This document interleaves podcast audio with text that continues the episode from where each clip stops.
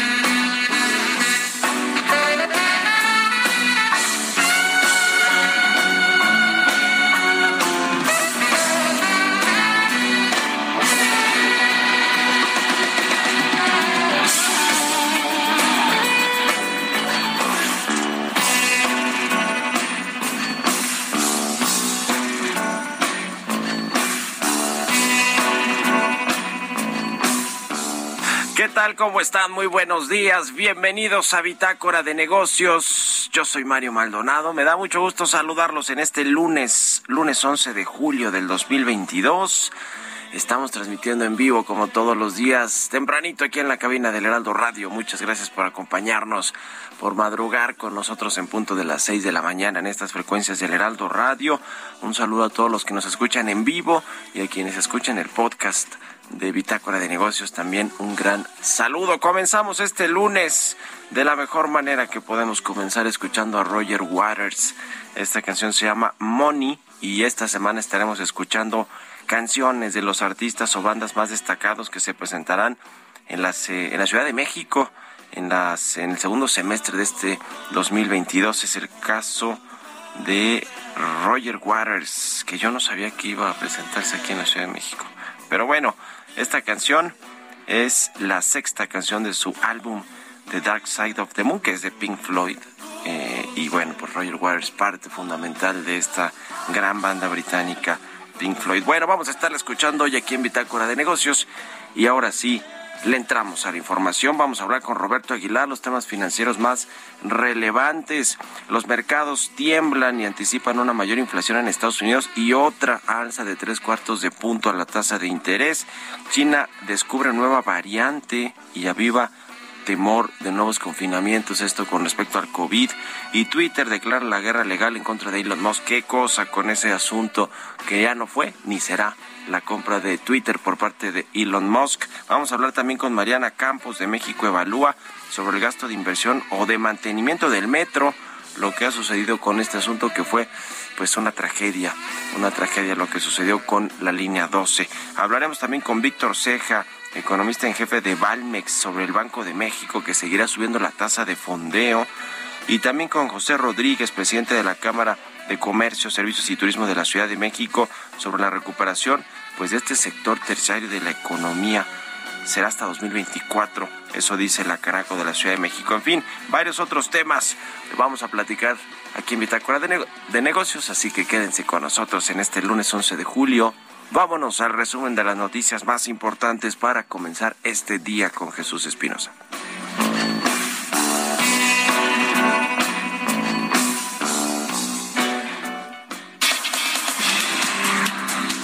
Presidente Andrés Manuel López Obrador informó que gracias a que durante los últimos cuatro meses el precio del barril del petróleo mexicano se ha vendido arriba de los 90 dólares, está garantizado el subsidio a las gasolinas todo el año y adelantó que aún así habrá un excedente de 30 mil millones de dólares.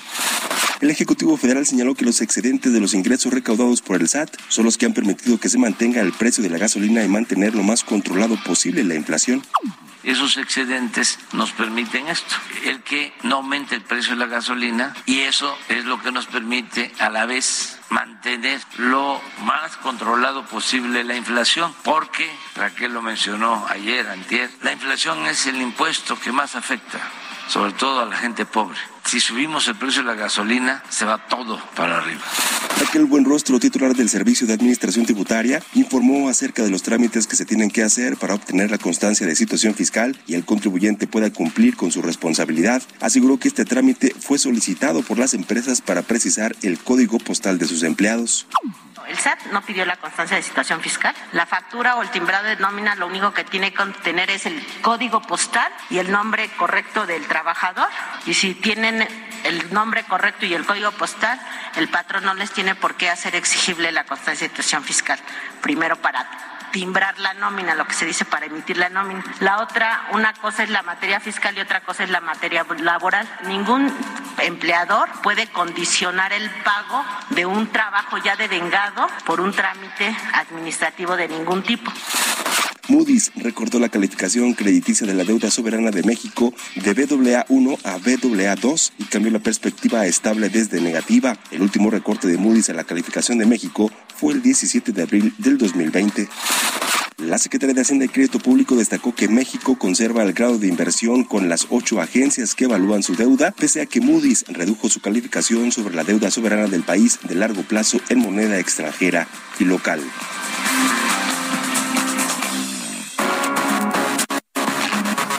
editorial.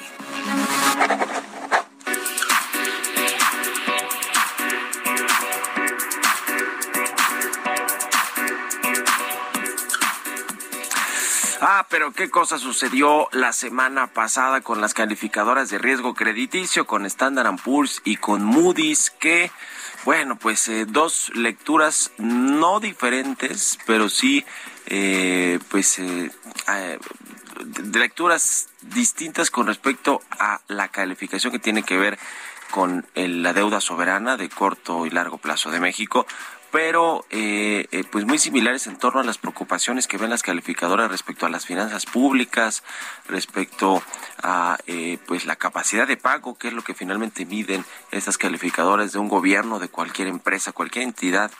y bueno, pues la novedad fue que Standard Poor's primero el miércoles lo que decide ratificar la calificación crediticia de México, que está dos escaloncitos eh, o noches, como se dice en inglés, arriba del grado de inversión, dos nodos arriba del grado de inversión, y la ratificó y lo que cambió fue la perspectiva de negativa estable para México. Esto lo salió a celebrar la Secretaría de Hacienda, pero sobre todo el presidente López Obrador, que publicó en su cuenta de Twitter una serie de mensajes que le habría enviado el subsecretario de Hacienda, Gabriel Llorio, celebrando que, bueno, pues México tiene una estabilidad y que el hecho de no haberse endeudado con la crisis del COVID le había favorecido. Y bueno, pues no habían pasado ni 48 horas de esto cuando Moody's le terminó de echar a perder la fiesta o la celebración, por lo menos al gobierno, porque ese sí le bajó la calificación, degradó a México y también está dos arribitas, eh, dos escaloncitos arribita todavía del grado de inversión. Fitch está un solo escalón arriba del grado de inversión, es decir, es más probable que la perdamos por Fitch que por Moody's o por Standard Poor's, por lo menos aquí a 12 meses. Pero ¿qué ven? Pues lo que siempre hablamos aquí, el exceso de apoyo a empresas como Pemex y CFE que son barril sin fondo, la falta de reguladores independientes, la extinción de estos fondos de estabilización gubernamentales y bueno, pues obviamente el contexto más complicado que tiene México y el mundo por la desaceleración y por la posible recesión en Estados Unidos. Es decir, México después de que Pemex perdió el grado de inversión en abril del 2020, muy entrado apenas el sexenio del observador, pues no ha gozado de muy buena reputación con las calificadoras. Eso, eso hay que decirlo. ¿Ustedes qué opinan? Escríbanme en Twitter, arroba Mario Mal en la cuenta arroba Heraldo de México. Economía y mercados. Roberto Aguilar ya está aquí en la cabina del Heraldo Radio. Mi querido Robert, buenos días. Gracias, Mario. Me da mucho gusto saludarte a ti y a todos nuestros amigos. Fíjate que la cautela se apoderaba de las bolsas mientras los inversionistas se preparan para el dato de la inflación en Estados Unidos correspondiente justamente al mes de junio que se da el miércoles y al inicio también el jueves de la temporada de resultados corporativos en la que los beneficios estarán bajo presión. Se espera que la inflación alcance 8.8% contra el 8.6% anterior, que sería su mayor nivel en 40 años, se aumentaría el escenario de un nuevo aumento de las tasas de referencia a finales del mes de tres cuartos de punto.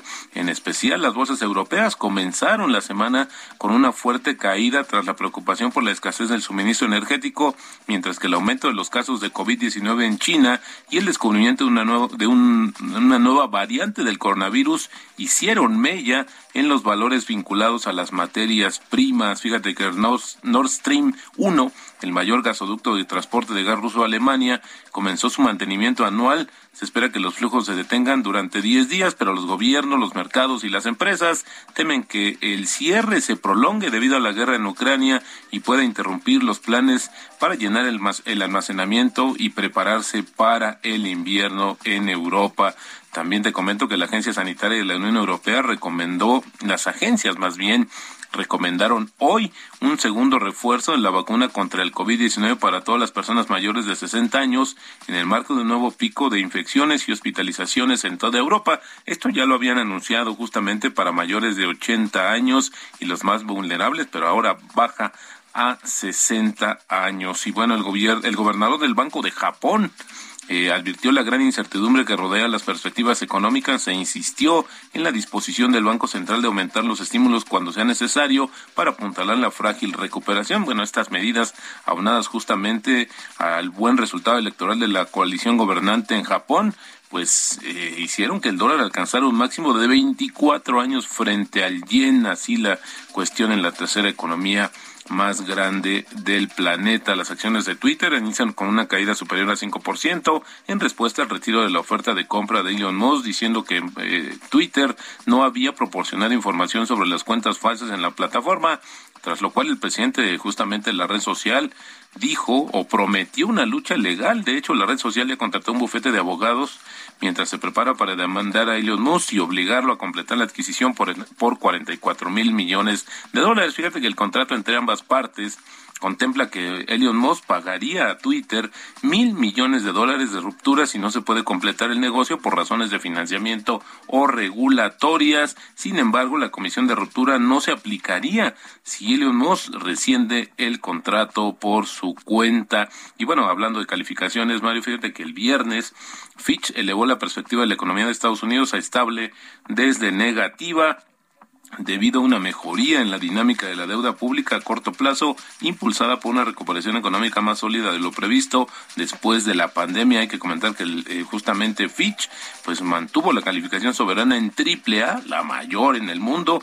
y el mes pasado también Moody's reafirmó la calificación soberana más alta de triple A para Estados Unidos. El tipo de cambio, Mario, cotizando en 20.52 eh, eh, marcó un 20.59. Con esto tenemos una depreciación mensual de 2.2% y una pérdida anual de justamente de 0.2%. La frase del día de hoy, Mario, vende una acción porque los fundamentales se hayan deteriorado, no porque el cielo se esté cayendo. Esto lo dijo en su momento Peter Lee. Buenísimo, mi querido Robert, muchas gracias y nos vemos al ratito en la televisión. Gracias, Mario, muy buenos días. Roberto Aguilar, síganlo en Twitter, Roberto AH6 con 19. Vamos a otra cosa. Bitácora de negocios con Mario Maldonado. Y sobre el metro de la Ciudad de México, que por cierto libró Florencia Serranía, la exdirectora del metro, la comparecencia que le propusieron en el Congreso, o más bien a la que la invitaron a fuerza para que vaya a hablar de lo que sucedió con esa tragedia de la línea 12 del metro. Pero bueno, ¿qué hay detrás, digamos, de este, estos asuntos? se habló mucho del tema del gasto de inversión o de mantenimiento del metro. Vamos a platicar de esto con Mariana Campos. Ella es coordinadora del programa de gasto público de cuentas de México Evalúa. ¿Cómo estás, Mariana? Buenos días. Muy buenos días, Mario. Me da gusto saludarte. Platícanos, por favor, de pues lo que sucede con el de este transporte colectivo metro que, pues a épocas recientes, no solo después de la tragedia de la línea 12 del metro, sino épocas recientes, pues vemos que explotan ahí los eh, transformadores o no sé qué, qué sucede en el metro, pero pues a legua se ve que falta inversión, que falta mantenimiento. Sí, mira, Mario, este, el, el, presupuesto del metro, el gasto del metro, tuvo una caída de 8% y otra de 11% en los años previos a la tragedia. Esto es 2019 y 2020. O sea, pareciera ser que tanto el nuevo gobierno, bueno, no nuevo, pero en ese momento nuevo, de la Ciudad de México y el, el actual gobierno federal, pues planificaron esto eh, sin embargo, bueno, 2020 quizás eh, eh, ellos habían programado un recorte de 3%, pero sin duda la pandemia afectó no solo al metro de la Ciudad de México, sino a todos los metros del mundo. La diferencia fue que en otros países, Mario, pues las cosas se resolvieron, tú sabes, con, con préstamos y con eh, mayor financiamiento que adquirieron los gobiernos para precisamente no desproteger sus servicios, pero lamentablemente acá se decidió que no. Entonces el recorte en 2020 fue de 11%. Eh, lo que es eh, preocupante es que cuando uno desagrega el presupuesto, uno ve que ese año la partida de reparación y mantenimiento tuvo una caída más fuerte, de 8%, entre un poco más de 20% fue esa caída, ¿no? Entonces sí, sí parece ser que además justo eh, pues la parte de reparaciones y mantenimiento fue mayormente afectada. Además cabe destacar eh, pues que el metro eh, tuvo por los indicadores de uso de electricidad y también eh, de otros indicadores operativos nos permite ver que dio muchos viajes. O sea, no, no disminuyó el número de viajes, sin embargo sí disminuyó el número de pasajeros, lo cual pues golpeó fuertemente sus ingresos. Pero como te digo, la opción en ese momento pues también es o eh, pues recortar el número de viajes o de plano sí tener que aumentar los subsidios al, al transporte colectivo como se hizo en otras latitudes. Para este año sí se ve que hubo una reacción importante en términos de aumentar el presupuesto de 2022, pues ya sucedidas las cosas y, tú sabes es un es un tema candente políticamente hablando para la jefa de gobierno y eh, pero lamentablemente eh, no hemos visto que se cumpla. O sea, al primer trimestre de este año no se cumplió, a pesar de que sí se eh, registró y se aprobó un aumento muy importante en la parte de inversión. Eh, pero bueno, pues el chiste no solamente es planearlo, sino también ejecutarlo. Sí, sí, sí, sin duda alguna. Ahora, efectivamente, es un transporte que está subsidiado y, pues e, e, ese, ese ha sido también un tema, ¿no? El subsidio que a veces pues no alcanza, como tú dices, en términos presupuestales para darle un buen mantenimiento. Más o menos cuánto de, de lo que se paga está subsidiado. ¿Tienen ese dato, Mariana?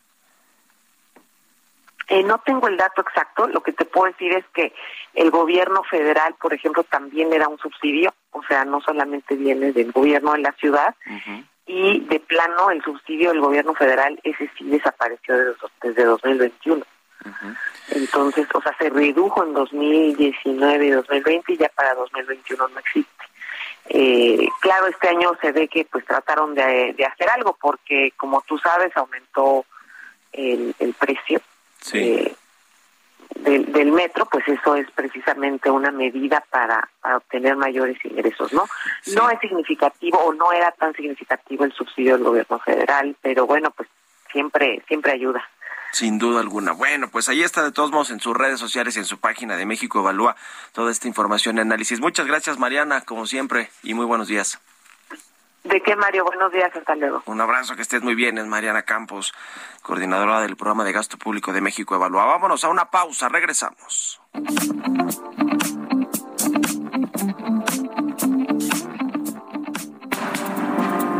En un momento continuamos con la información más relevante del mundo financiero en Bitácora de Negocios con Mario Maldonado. Regresamos.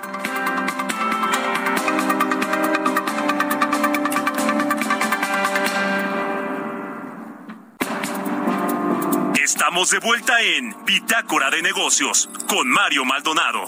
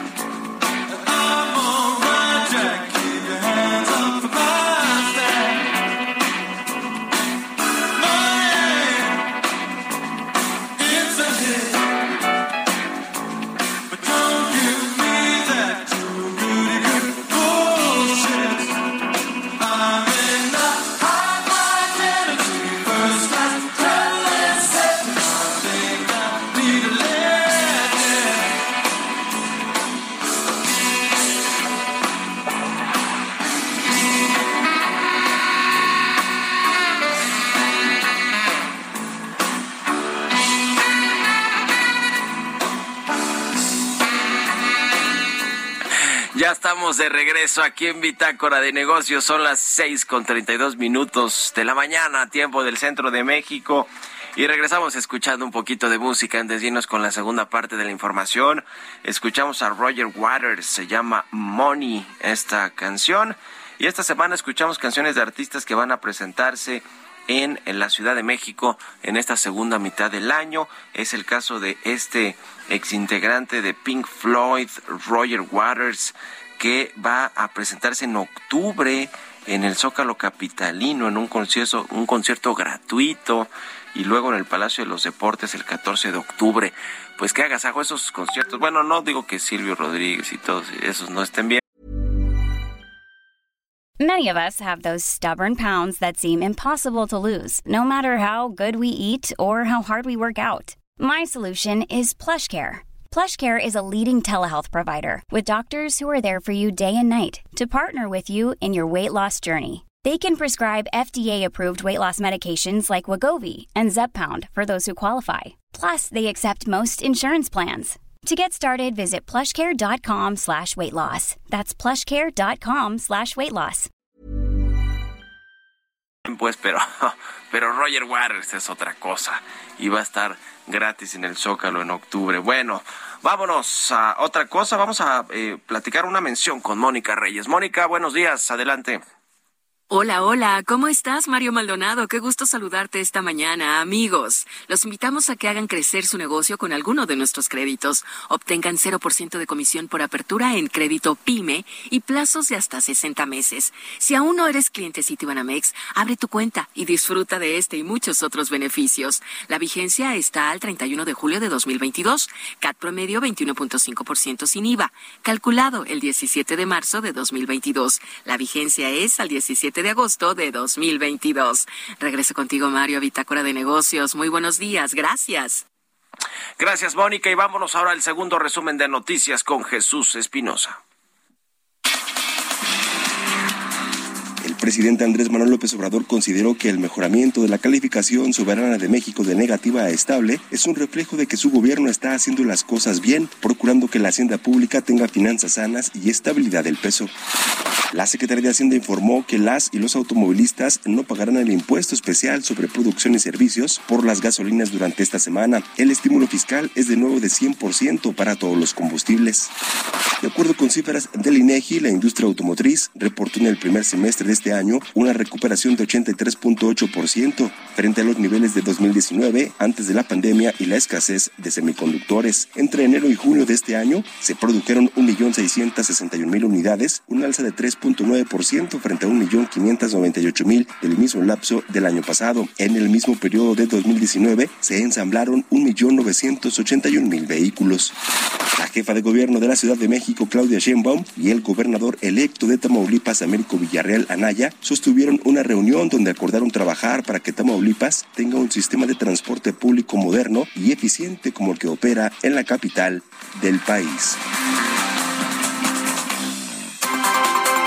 Entrevista.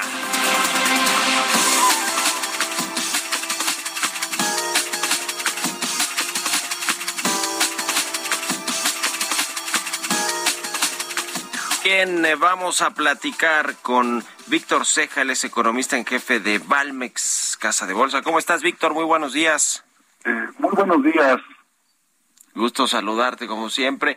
Pues saber lo que sucede con la política monetaria en el mundo, en los bancos centrales, no ha sido nada fácil en las últimas, eh, en los últimos meses, quizá ya pues años en realidad desde que comenzó la pandemia de COVID-19 y que provocó una crisis económica, pero sobre todo ahora que se eh, recuperó ya de varios meses a la fecha la demanda de servicios y productos, pues esto generó inflación, luego vino la guerra de Ucrania con Rusia y también generó incrementos de precios de materias primas, de granos, de commodities, por supuesto el tema de las gasolinas y pues todo esto ha puesto a los gobiernos y a los bancos centrales en una posición muy complicada. El caso de México, por supuesto que no es la excepción.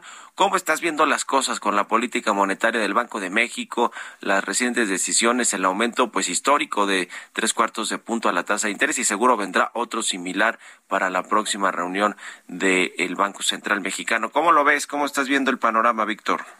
Mira, eh, como ya sabemos, el día 23 de junio eh, hubo un incremento de 75 puntos base. Eh, en la tasa pasó de 7 a 7.75, fue histórico. Nunca se había dado un incremento de tal magnitud. Y esto refleja el, el entorno tan complejo que tenemos en, materia de política monetaria.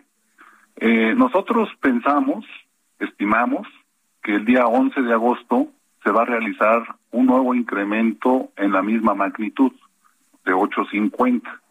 Y aquí la, la cuestión es que a la Junta de Gobierno del Banco de México le preocupan dos cosas en particular.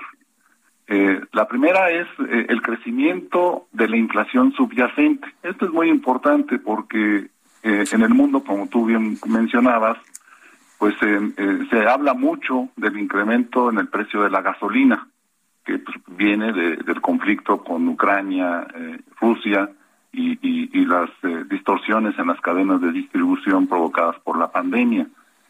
Pero si quitamos ese, ese factor y, y, y vemos nada más lo que es la inflación subyacente, pues esta también tiene una tendencia claramente al alza y esto significa que los incrementos en precios pues son generalizados. Entonces es una preocupación.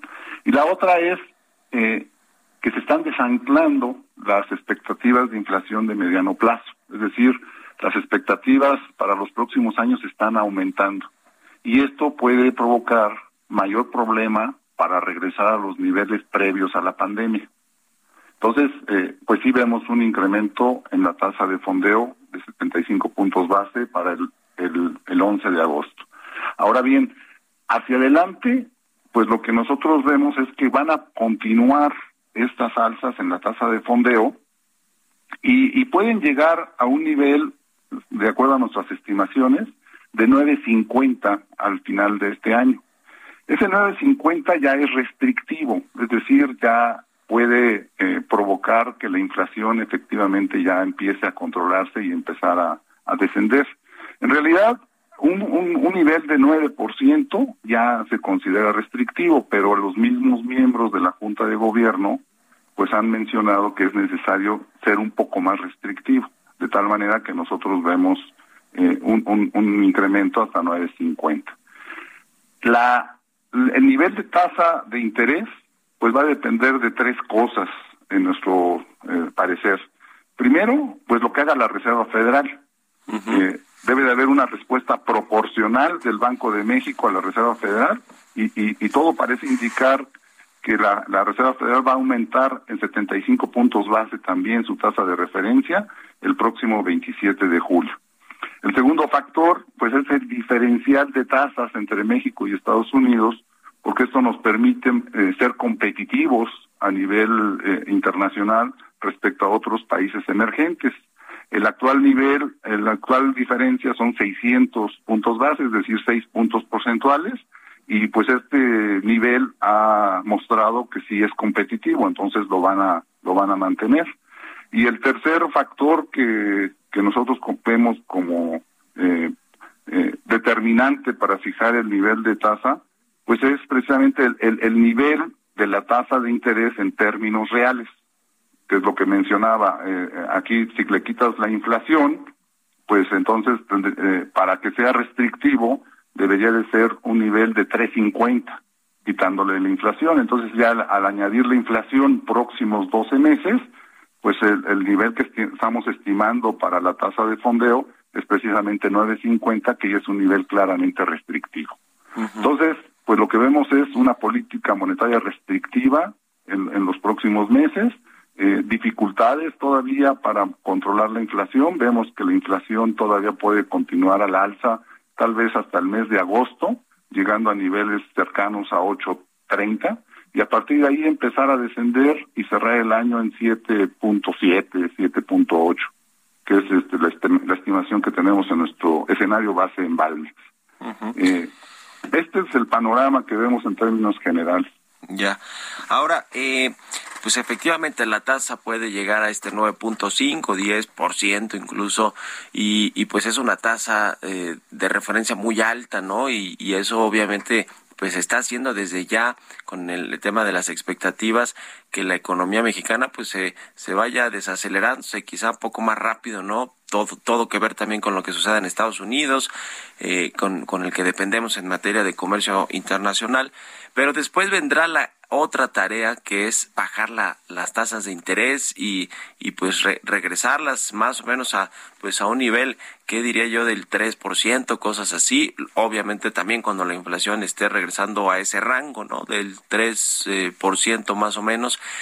¿Cómo va a suceder esto? ¿Qué tan factible es que se queden altas las tasas de interés por mucho tiempo, Víctor? Sí, todo todo hay algunos indicadores que ya nos sugieren que la inflación está cediendo a nivel internacional. Eh, en particular, con las expectativas que se tienen de desaceleración económica, pues los precios de las materias primas empezaron a descender. En particular, eh, los futuros de los precios de la gasolina ya muestran cierta baja y es probable que en los próximos meses pues ya se dé esa, esa, esa baja. Entonces, Aquí la, el punto es de que todavía es eh, eh, incierto el hecho de que la inflación haya alcanzado su pico, en, eh, tanto en, en, el, mundo como en particular en México. Nosotros, como mencioné, pensamos o estimamos que este pico podría alcanzarse hacia finales de agosto y a partir de ahí empezar a descender.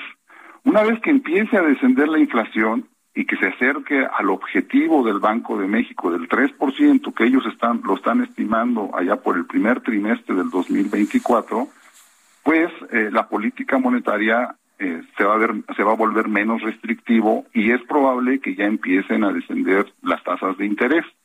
Esta situación nosotros no la vemos tan cercana. De hecho, eh, consideramos que en el 2023 siguiendo la trayectoria que va a realizar la Reserva Federal, la tasa de fondeo incluso va a seguir aumentando. Nuestra estimación para el cierre del 2023 en la tasa de fondeo es 9.75. En todo caso, el descenso en las tasas de interés, en nuestra opinión, va a ocurrir hacia principios del 2024. Pero aquí el problema es que la crisis que se provocó con la pandemia y ahora con el conflicto bélico entre Rusia y Ucrania van a provocar que la inflación no descienda hasta los niveles que está estimando Banco de México. En nuestra opinión, en el escenario base de Valmex, lo que nosotros estamos estimando es una inflación que se estabilice en niveles ligeramente superiores al 4%. Eh, el Banco de México lo que busca es un 3%. Entonces, el hecho de que la, la inflación vaya a estar arriba de la meta que está estimando Banco de México, presupone que las tasas de interés también van a estar elevadas. En este sentido, la tasa de fondeo hacia el 2024 pues podría estar en niveles entre 8 y 8.50 en, en nuestra opinión. No no no podrían bajar de manera tan fuerte, tan rápido como como se tenían en los niveles de prepandemia. Entonces, eh, pues vamos a tener un periodo largo de tasas de interés altas. Ya. Pues así las cosas, así las cosas con la política monetaria. Ya veremos qué es lo que van decidiendo los integrantes de la Junta de Gobierno del Banco de México aquí en nuestro país y la Fed en Estados Unidos y otros bancos centrales importantes en el mundo que van pues delineando la, la, la política monetaria global también, porque lo que hace la Fed lo siguen prácticamente el resto de los bancos centrales. Vamos a seguir en contacto. Muchas gracias, Víctor Ceja, economista en jefe de Valmex, Casa de Bolsa, por estos minutos y buenos días. Mucho, muchas gracias, buenos días a todos. Que estés muy bien, hasta luego. Seis con cuarenta y cinco minutos, vámonos con las historias empresariales. Historias empresariales.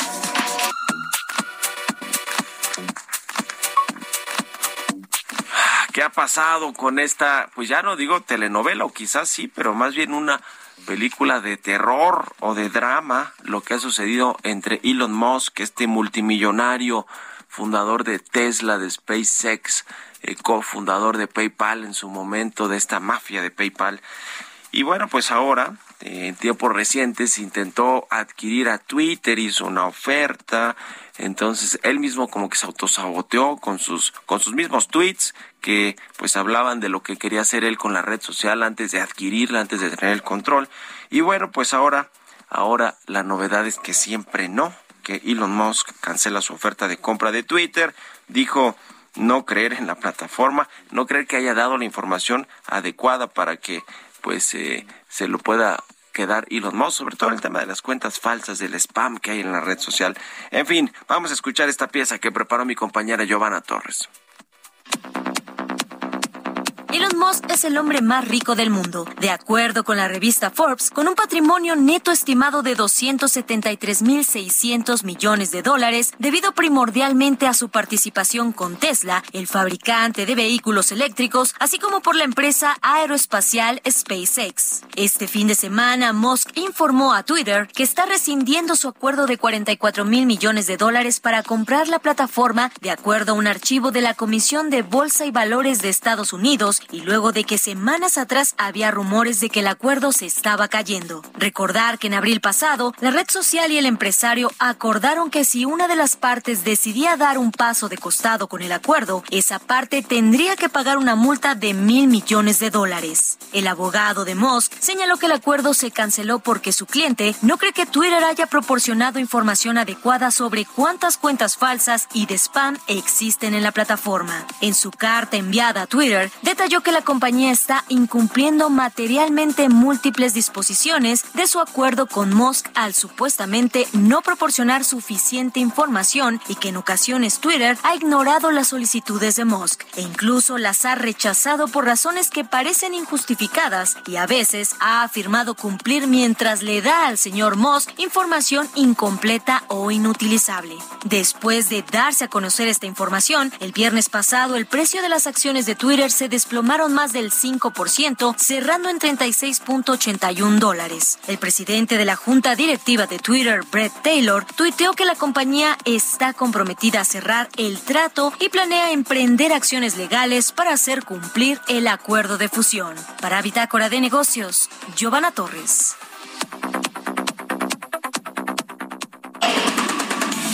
Bitácora de Negocios con Mario Maldonado. Y bien, ¿qué es lo que está pasando aquí en la Ciudad de México con el comercio, con la economía, la recuperación? Vamos a hablar de esto con José Rodríguez, presidente de la Cámara de Comercio de Servicios, Servicios y Turismo de la Ciudad de México, la Canaco CDMX. ¿Cómo estás, José? Buenos días. Mario, muy bien, muy buenos días. Eh, agradecido del espacio y saludando a tu auditorio. Gracias. ¿Cómo va, eh, pues, eh, cómo cerró el primer semestre del año el sector comercio, servicios aquí en la capital? Pues mira, Mario, eh, la verdad de las cosas es que a pesar de eh, pues eh, todas las variables internacionales y también la inseguridad en nuestro país que ha afectado sin duda alguna de manera directa al comercio, no hay malas noticias. la realidad es que sí hay un crecimiento aún por debajo de lo que teníamos en 2019, pero si te parece bien, te doy algunos datos que me parecen muy importantes. eh, en el mes de abril, eh, este pasado, hubo una venta por 37.365 millones. Esto significa un 6.2 por encima de abril del 2021. Sin embargo, es importante mencionarte que todavía estamos 41.6 menos que en abril de 2019. La meta evidentemente todavía está lejana. En cuanto al mes de mayo, se alcanzaron 39.710 millones de pesos con una variación del 27.5% por encima del mismo mes del 2021. Ahora hay algo que te debo decir que es muy importante en relación al 2020, sí hay un crecimiento del 196.3% más que en el 2020. Sin embargo, aún eh, en 2019 estamos por debajo del 41.1%. Y en junio se registraba un total de 38.855 millones, lo que representa un aumento del 10.1% respecto al 2021, un 163.8% más que en 2020. Sin embargo, aún y como le he mencionado, el 40.6% de 2019, en el mismo mes de 2019. En resumen, en este trimestre, eh, las ventas ascendieron a 115.931 millones de pesos, el 14.1% más que en el mismo mes del periodo del año pasado. Con respecto al 2020, las ventas fueron superiores en 192.1% y aún por debajo del 2019 en el 41.1%. Esas son las noticias que tenemos en este momento en relación al segundo trimestre del 2022, estimado Mario. ¿Y cómo viene precisamente esta segunda mitad en la que ya estamos de lleno eh, en el mes de julio? Eh, vienen seguramente fechas allí importantes, sobre todo hacia, hacia finales del año, pero bueno, está septiembre, por supuesto. Estamos ahora en, el verano, en, en, en, vacaciones, en fin, ¿cómo se mueve también por, por temporadas el tema del comercio? Que ustedes, claro pues, entre, esos, tienen que ver con el turismo, ¿no? Efectivamente, los servicios y el turismo, Mario. Mira, para julio se esperan eh, un aumento de ventas del 14%, esto me parece una cifra importante con respecto al año pasado, eh, proyectando ventas de 50.696 millones. En agosto, evidentemente el verano, se espera un crecimiento del 8.9, ya que las ventas se proyectaron en 53.504 millones de pesos. Y para septiembre se esperan eh, un incremento del 7.5%, eh, con ventas de 56.467 millones de pesos, es decir, un aumento del 7.5%. Por lo tanto, eh, Mario, el tercer trimestre del presente año eh, estaremos esperando un aumento del 9.9, un 10% con respecto al 2021, estimando ventas totales de 146.387 millones de pesos. Esto, la realidad de las cosas es que es una buena expectativa. Debemos de ser muy claros en algo. Tenemos distintos factores que nos están afectando. Sin duda alguna, ahora alcanzamos ya el 8% de la inflación, cosa que sin duda alguna afecta el poder adquisitivo de las personas, pero aún así hay un crecimiento, hay un acuerdo entre el gobierno y la iniciativa privada de contener algunos precios de la canasta básica, como tú lo sabes. Eh, eh, sin embargo, bueno, espero que estas expectativas se puedan alcanzar e inclusive rebasar.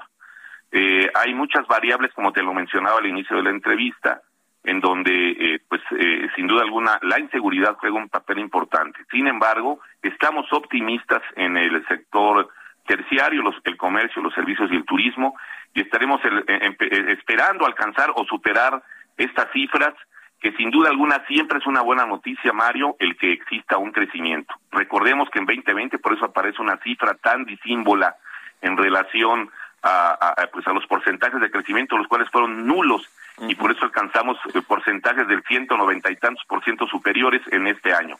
Pero bueno, estamos en una ruta correcta, esperamos que, que esto se pueda eh, seguir eh, pues de alguna manera consolidando en función de un crecimiento económico que es muy necesario en nuestra ciudad y sin duda alguna en nuestro país.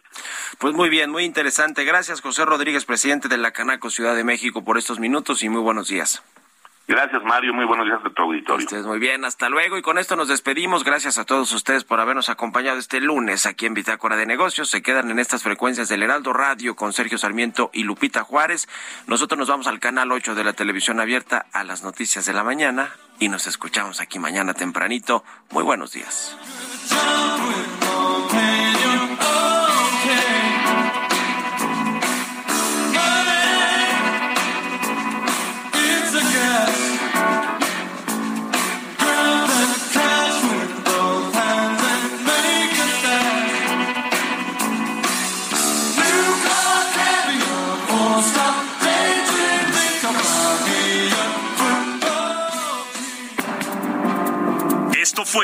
Bitácora de Negocios con Mario Maldonado.